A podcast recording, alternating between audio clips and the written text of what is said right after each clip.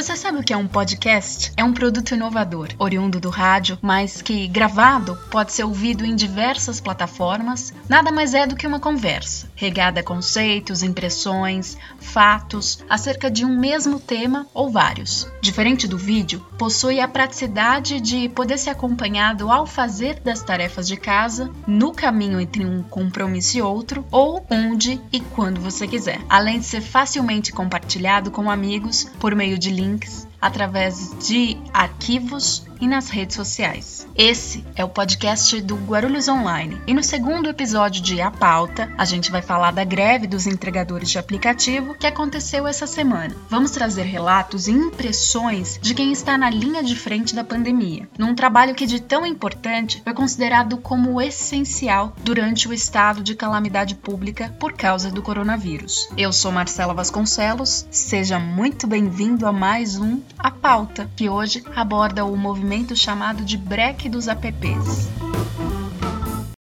Um levante que começou como tudo hoje em dia, nas redes sociais, depois passou a ser compartilhado e quando se viu, milhares de pessoas se uniram em prol de um mesmo objetivo em comum. Na última quarta-feira, 1 de julho, em São Paulo e em vários locais do Brasil, entregadores dos principais aplicativos de delivery se aglomeraram em pontos estratégicos para cobrar das empresas uma parceria mais justa. Há mais ou menos 10 anos, os aplicativos de delivery começaram a ganhar notoriedade e proporcionaram mais facilidade entre empresas e clientes. Mas a ligação entre essas duas pontas é justamente os motoboys e mais tarde entregadores com bikes, patins e patinetes. Diante do desemprego formal, muita gente encontrou uma oportunidade de ganhar dinheiro se associando a Uber Eats, iFood, Rappi, entre outros. Foi o caso do Daniel Miranda, de 41 anos. Ele revela que, no decorrer dos últimos anos, os valores das entregas foram caindo. Ao mesmo tempo, novos entregadores foram se associando, o que deixou o trabalho cada vez mais desvalorizado. Quatro anos atrás, pagava o Rappi, o iFood, a saída do motoqueiro, 14 reais, 12 reais, uma entrega bem próxima, né? Então, como agora tem muito motoqueiro para trabalhar, os caras estão pagando mais ou menos 5, seis reais para executar o mesmo serviço. Então, ou seja, três vezes menos do que ganhava há uns quatro ou cinco anos atrás, entendeu? Então a reivindicação é exatamente isso. Você não é registrado, você não tem, não tem direito nenhum, você cair, a moto, tudo é por conta do motoqueiro. Então, banalizou a, as entregas. Conforme aponta Daniel, as reivindicações desses colaboradores são justamente sobre a desvalorização por parte das empresas diante dos prestadores de serviço. A greve de quarta-feira fez com que mesmo quem não fosse aos protestos desligasse o aplicativo, diferente do que ele viu em outras reivindicações em que a categoria ficou dividida. Eu trabalho na rua há mais de 15 anos, estou 16 anos de motoboy. Então eu já parei Marginal, já Bandeirante, Paulista e tudo mais, mas infelizmente a nossa voz não foi escutada ainda. Você para para você fazer um protesto, mas tem muita gente que não para, né? Pelo que eu estou vendo aí, a galera mesmo parou. E isso é muito raro. Infelizmente não está compensando pensando trabalhar para aplicativo. Como agora é aquela lei da oferta e da procura, né? Como está tendo muito motoqueiro, as entregas estão muito baixas. E para um trabalho de motoboy que ficou desvalorizado, né? Consultada, a advogada trabalhista Juliana Araújo revela que as empresas devem seguir diretrizes de segurança no ambiente de trabalho, sobretudo durante a pandemia, e mesmo que os trabalhadores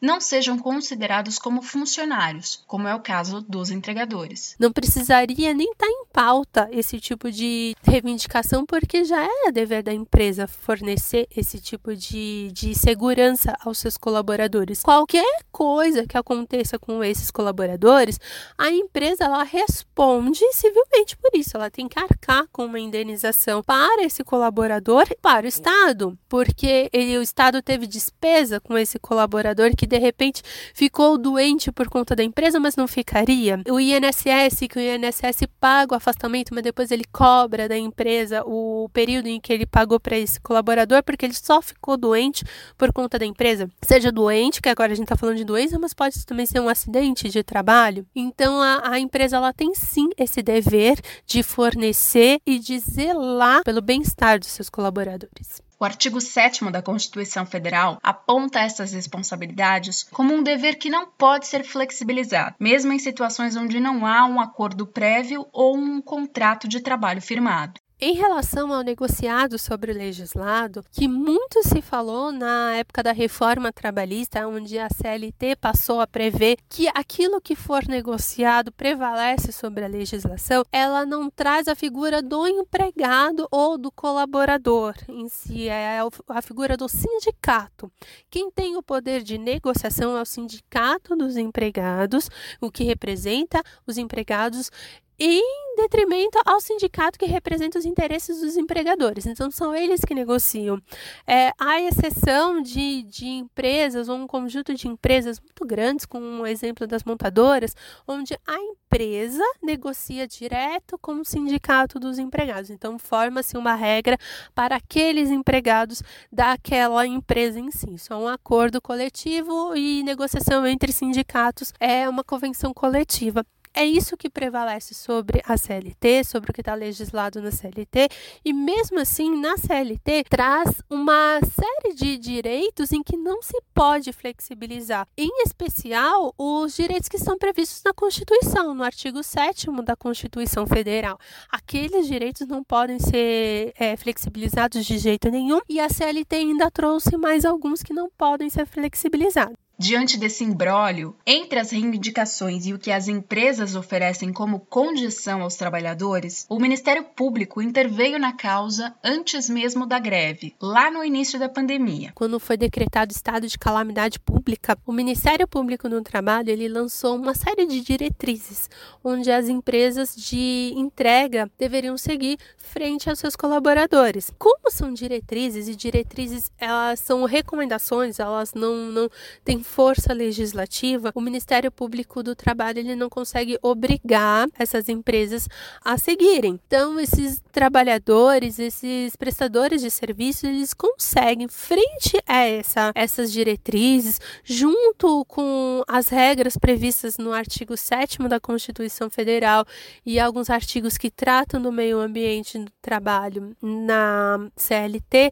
buscar sim um acordo perante as, as empresas de entrega. A gente tem um relato de outro entregador aqui, ele é o Eduardo. Nós conversamos com ele pelo WhatsApp. Eu pedi que ele mandasse um áudio, mas já era tarde e no outro dia ele não me respondeu. Mas ele escreveu algumas impressões que eu vou ler aqui. Acabei de chegar em casa, fiquei o dia sem comer para economizar, porque o movimento estava fraco e eu não quis gastar dinheiro na rua. Como Uber, trabalho 12 horas por dia de segunda a segunda. Faço em torno de dois mil reais. Se eu trabalhasse em uma empresa registrado por 44 horas semanais, tiraria isso. Eles se aproveitam do desemprego para explorar. As tarifas são muito altas. Outro dia fui assaltado e sabe o que a Uber me disse? Sinto muito.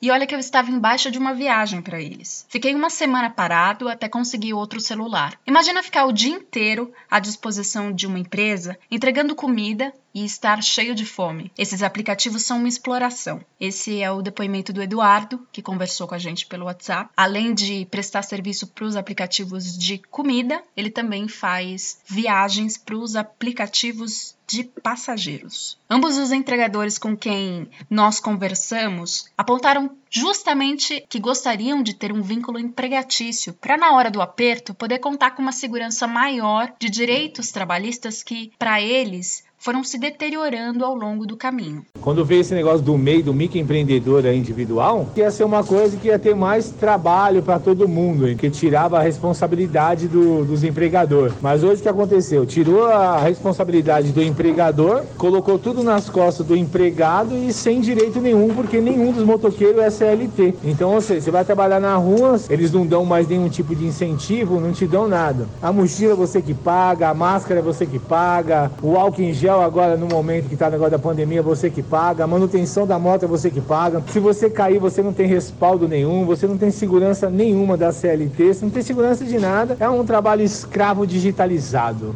Há cinco anos atrás, eu, o salário que eu ganho hoje, vamos dizer assim, como motoboy, eu ganhava numa empresa registrada com todos os benefícios, segurado pelo INSS, e hoje eu não consigo ganhar esse mesmo valor sendo microempreendedor, entendeu? Ou seja, para mim ganhar mais, né? Porque eu estou dando despesa para a empresa, mas só que isso não ocorre. Conforme salienta a doutora Juliana Araújo, a ausência de negociação entre as partes favorece uma narrativa de que os prestadores de serviço não são subordinados por terem concordado com os termos de uso do aplicativo. Motoboys versus esses aplicativos, as empresas em que eles prestam serviços, tem-se a figura prestador de serviços, porque tecnicamente eles não são subordinados à empresa, ou pelo menos é isso que eles tentam passar. No entanto, pela reivindicação deles e uma série de condições que eles trouxeram, que as empresas impõem, fica demonstrada uma subordinação. E é até por isso que o Ministério Público do Trabalho já juizou realizou uma, uma ação coletiva face a essas empresas de entrega,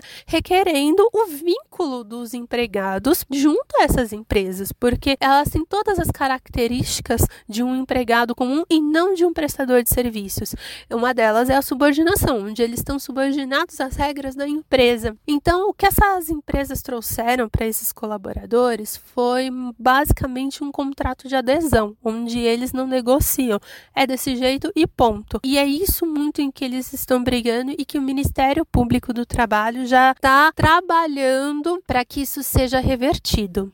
Ela aponta ainda distorção na tendência de uma mesma empresa tratar de forma diferenciada alguns de seus trabalhadores, em um ambiente de trabalho mais acolhedor, em detrimento de outras categorias que são consideradas somente como parceiros acredito que não seja uma tendência das empresas de médio a grande porte, porque elas estão trabalhando cada vez mais as políticas de compliance dentro dos seus RHs, dentro de junto aos seus colaboradores, exatamente para criar regras de condutas, canais de denúncia, trazer não só afastar a responsabilidade ou eventual condenação, processo trabalhista, mas sim para trazer uma maior qualidade de trabalho, no meio ambiente do trabalho para esses colaboradores, porque é uma tendência, inclusive, dos consumidores eles se afastarem ou eles se atraírem por empresas que respeitam mais o, os colaboradores. Essa é uma tendência.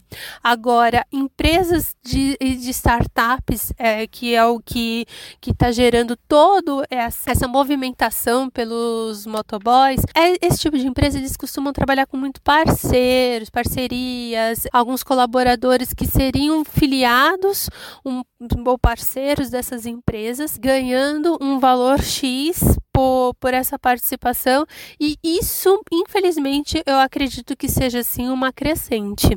Ele vai numa contramão de, às vezes, da mesma empresa que ela se preocupa em tratar melhor um, um colaborador no meio ambiente no trabalho, mas em compensação ela flexibiliza, ela diminui esse tipo de, de relação junto aos seus parceiros, que é basicamente o movimenta essas empresas.